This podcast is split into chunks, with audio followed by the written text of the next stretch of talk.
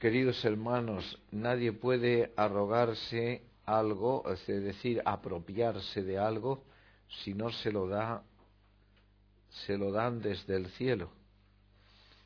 Bueno, ¿qué quiere decir esto? ¿Y cómo lo aplica San Juan Bautista? Es una frase que dice Juan. Pues si a ti no te han dado por parte de, del cielo, a través de la iglesia, el don de transformar un trozo de pan en el cuerpo de Cristo y un poco de vino en la sangre de Cristo, nadie puede decoger y decir, ah, no, ahora soy yo, yo quítate tú que me pongo yo, que me, me gusta me gustaría presidir a mí ahora la celebración eucarística y quiero ser yo. Nadie puede arrogarse si no se lo dan desde el cielo. Él lo aplica al tema del Mesías. Dice, es que ya os dije a vosotros que yo no soy el Mesías, porque no lo soy. Simplemente Él lo que manifiesta es que bien, vosotros sois mis discípulos, pero, pero yo lo soy hasta que venga el Mesías. O sea, quiero decir, yo soy vuestro maestro y vuestro eh, ayudante en este abriros el, el camino, pero yo no soy el camino. Viene otro detrás de mí que puede más que yo, dirá, ese es el que hay que, al que hay que seguir. Claro, ahí vemos la altura magnífica del alma de San Juan Bautista, porque él no aprovecha ninguna ocasión para provecho propio y para arrogarse algo que no le corresponde, sino que él se ha casado en matrimonio con la verdad. Yo no soy, cuando le enviaron a los, fariseos, entonces tú, ¿quién, ¿quién dices que eres tú? ¿Por qué bautizas? Yo soy la voz que clama en el desierto, preparad los caminos del Señor. Como dijo Isaías, que todo valle sea terraplenado y todo monte sea allanado para que trazar una calzada para que venga el Señor. Entonces él lo que hace es señalar al Mesías. Queridísimos hermanos, ninguno de nosotros somos Dios, ninguno de nosotros. Eh, la New Age anda diciendo que todos somos Dios y que tú eres Dios, el otro es Dios y todo el mundo es Dios. Esto es mentira, simplemente. Es mentira. Yo no soy Dios, yo soy una criatura. Eso sí, Dios ha querido hacerme hijo suyo. Y por eso me ha dado el Espíritu a través del agua y, del lavado en la sangre de Cristo, me ha hecho participar de la muerte de Cristo para resucitar como hombre nuevo. Era un hijo de la ira, y de la, envuelto en iniquidad, en pecado, y me ha, me ha restaurado, me ha dado una vida nueva haciéndome hijo suyo. Y este es el gran anuncio que hace la, la Iglesia y que tenemos que hacer nosotros. Es que somos hijos de Dios. Qué maravilla que seamos hijos de Dios. Porque Él ha querido que lo seamos. Entonces ahí ya no me arrogo yo nada, sino Él me lo da. Si yo soy cristiano y soy hijo de Dios, no es porque me ha apropiado de algo que no me corresponde, sino porque Él se ha dignado dármelo como un don, como un regalo precioso, como el mayor valor que, tengo en este mundo, el ser hijo de Dios. Por eso San, San Juan, en la primera lectura, dice que el Señor nos concede lo que le pidamos. ¿Verdad? Y dirá Jesús, bueno, si un, un hijo le pide a la madre pan, la madre le va a dar un pedrusco y si le, pide pescado para meterlo en plan bocadillo, ¿no? Le va a dar una, una serpiente. Y si le pide un huevo duro, le va a dar un escorpión. Pues si vosotros sois malos y dais cosas buenas a vuestros hijos, cuanto más vuestro Padre Celestial, que es Padre bueno, ¿eh? fuente de toda bondad, dará cosas buenas a quien se lo pide. Entonces, el tema está en que pidamos, dice San Juan, según la voluntad de Dios, según su voluntad. ¿Y cuál es su voluntad? ¿Cómo sé yo cuál es la voluntad de Dios y qué quiere que yo le pida? Pues observa que un discípulo le vio a Jesús orando y se acercó a él para decir, Señor, enséñanos a orar, como Juan enseñó a sus discípulos. Y entonces el Señor le enseña, nos enseña a todos en ese discípulo el Padre nuestro. Padre nuestro que estás en los cielos. Y ya os lo he dicho más de una vez, pero esto es, sí que es importante. De las de las cuatro primeras peticiones que hay en, el Padre Nuestro, cuatro son referidas a Dios. Santificado sea tu nombre. Venga a nosotros tu reino. Hágase tu voluntad en el cielo como en la tierra. Danos hoy pan, son, los tres, tres tus. Siempre me equivoco, digo cuatro y son tres santificado sea tu nombre, venga a nosotros tu reino, hágase tu voluntad. Esas son las peticiones. Si nosotros decimos, pedid y se os dará, ¿quién saca ventaja de esas tres primeras peticiones? ¿Dios? No, hombre, no, no seas idiota. Sacas ventaja tú. Y todos nosotros, al decir santificado sea tu nombre, significa que nosotros reconozcamos a Dios como Dios y eso nos hace entrar en la más profunda de las verdades. Dios es santo. Y Dios quiere que su, nombre sea santificado, recibiendo la santidad que procede de Él y que llega hasta nosotros. Por eso lo sabía muy bien San Juan y por eso dice todo lo que, lo que dice respecto del pecado y de las injusticias, que hay un pecado que es de muerte y otro que no es de muerte, que es un pecado grave, pecados leves. Claro, no es lo mismo el, matar a una persona, ¿verdad?, que, que el hecho de, de estar distraído en la oración, haberse distraído involuntariamente. Son, son, pecados muy distintos. Hay pecados muy graves y otros pecados que son leves. Los que son graves producen la muerte, por eso le llaman pecado mortal. Los que no, los que no producen la muerte son los pecados que llamamos veniales, pero que no quiere decir que no tengan importancia, porque todos los pecados son ofensa contra Dios y por eso hay que evitar no solamente los pecados mortales, sino también los veniales, para lo cual Él mismo nos da los medios para hacerlo. Los sacramentos, la oración, pedid y se os dará, vez, tenemos que pedir según su voluntad y tenemos que pedir, ciertamente, el no caer en pecado. Al final lo dice del Padre nuestro, y no nos dejes caer en la tentación no nos dejes caer, porque nosotros, mientras vamos de camino hacia nuestra patria celeste, siempre vamos a tener enemigos del alma, el mundo, el demonio y la carne. El mundo, ¿eh? Que el mundo no es amigo nuestro. A ver si lo, entendamos bien. Yo puedo tener amigos que son que, están en el mundo, evidentemente, personas eh, eh, que son amigas, claro que sí, muchas.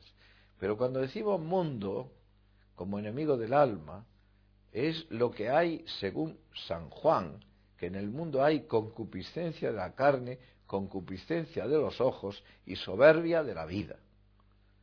Ese mundo no es amigo nuestro, Porque nosotros lo que predicamos es la humildad, la pobreza, la obediencia, el amor a los enemigos, etcétera, etcétera. ¿Cómo va a estar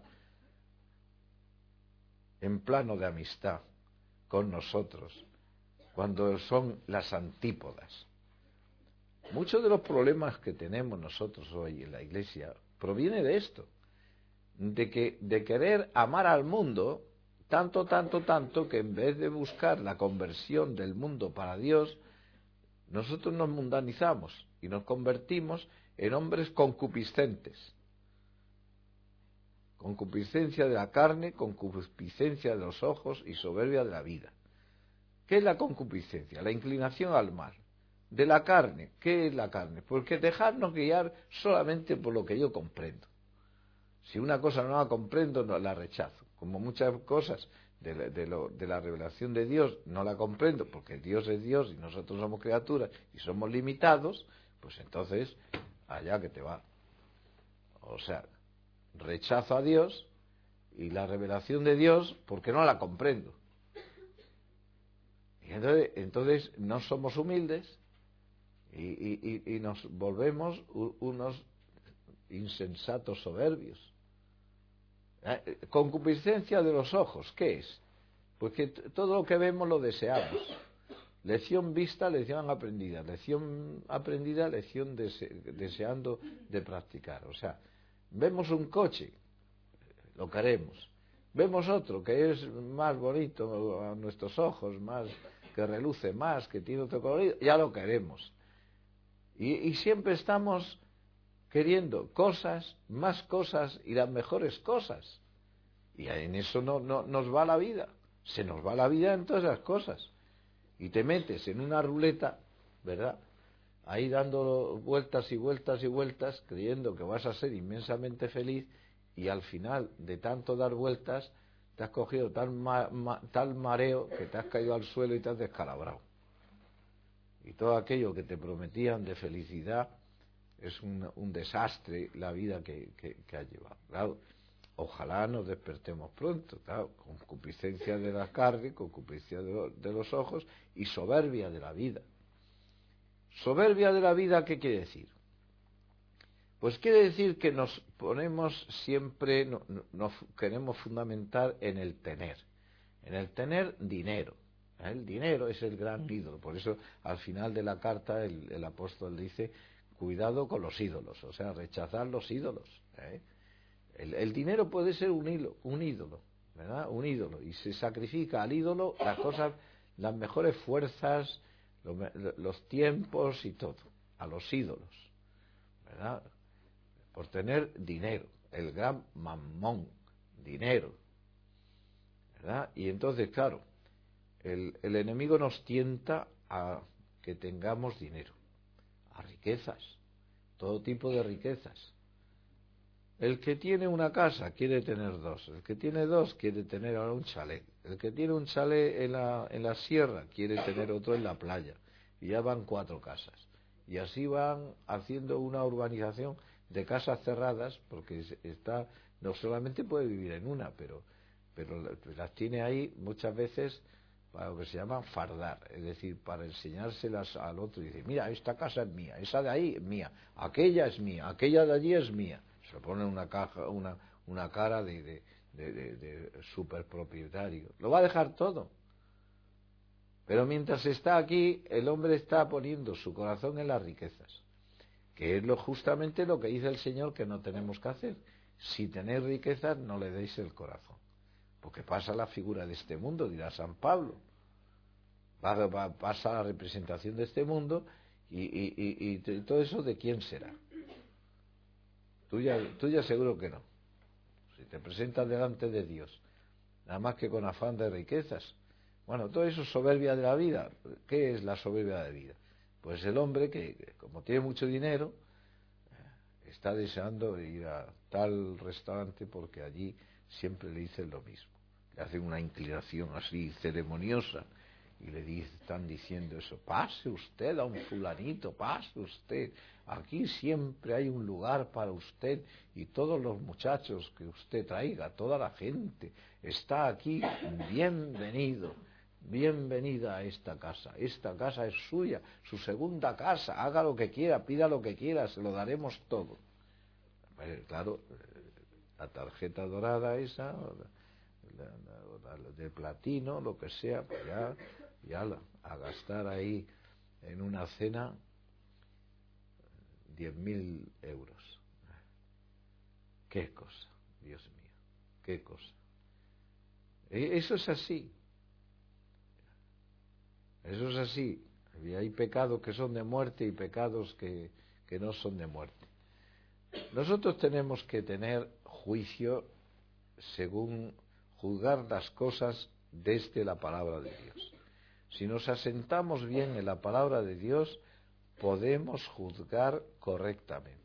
Como nuestra vida sea de apetencias de este mundo y pongamos ídolos en el corazón, estamos aviados, que quiere decir eh, hemos fracasado en la vida. Al final, al que tiene se le dará y al que no tiene se le quitará aun lo que cree tener. Y por, eso tenemos que tener juicio y razón. Vamos de camino todos, ¿eh? Vamos de camino. Y yo lo que sí puedo pedirle al Señor, Dios mío, no me dejes caer en la tentación. Porque estas tentaciones nos rodean a todos, a todos nos rodean. E incluso si hay alguno que está eh, entregando su vida a Dios, pues se le pueden cruzar los cables y viene el, enemigo y, se mete en el cruce de cables y te lleva a una aspiración puramente terrestre, de, cosas de este mundo, y te lo pone con tal viveza y con tal colorido y con tal fuerza que te hace dudar de si el camino que sigues es el, es, te va a llevar a la felicidad y te hace dudar de eso. Que es lo que le hizo a Santa Teresita al Niño Jesús. De modo que tú crees que por este camino que estás siguiendo te va a llegar al paraíso que anhelas. No, al final te va a venir algo peor, la noche de la nada. Y eso se lo decía a Santa Teresita del Niño Jesús, que padeció enormemente, fue una purificación suya al final una purificación pasiva tremenda, una noche del espíritu que, casi, casi vivía como, como sin fe, como sin esperanza, como sin caridad. No le dejó el Señor. El Señor siempre da las fuerzas para que podamos resistir a todos los enemigos del alma si queremos con nuestra voluntad darla al Señor siempre. Nada más, que seáis buenas, que reconozcamos siempre al Señor y las cosas santas y lo que Él hace, que nadie se apropie ni se arrogue lo que no le corresponde. Y vivir con sencillez, con fidelidad, con humildad, la vida como el Señor nos la quiere, eh, la, la quiere mostrar. Y si nosotros hacemos esto, esto que os estoy predicando a vosotros, esto es válido para los que nos están escuchando. Si yo tuviera aquí pues, un padre o madre de familia o cualquier persona, le diría lo mismo. Sí que no puede variar. Dios te ha dado a ti el ser padre, el ser esposo. Confórmate con lo que Dios te ha dado y pídele que sepas vivir bien en conformidad con la voluntad divina, divina lo que el Señor te ha dado, según lo que Él quiere y espera de ti. Pregúntaselo, no tengas miedo a preguntarle al Señor si vas bien o no vas bien. Si vas bien, la conciencia te lo aprobará.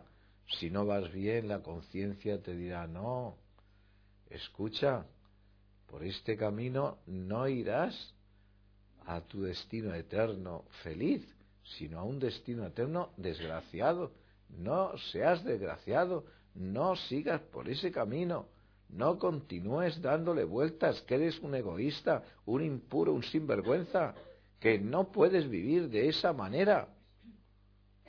La conciencia lo dice con una fuerza enorme. Y el, Señor da luz y da fuerza para que nosotros podamos vivir según lo que somos hijos de Dios. A la Virgen Santísima le pedimos que nos dé el poder de su intercesión materna delante de su Hijo para que podamos vivir según el Señor nos pide que así sea.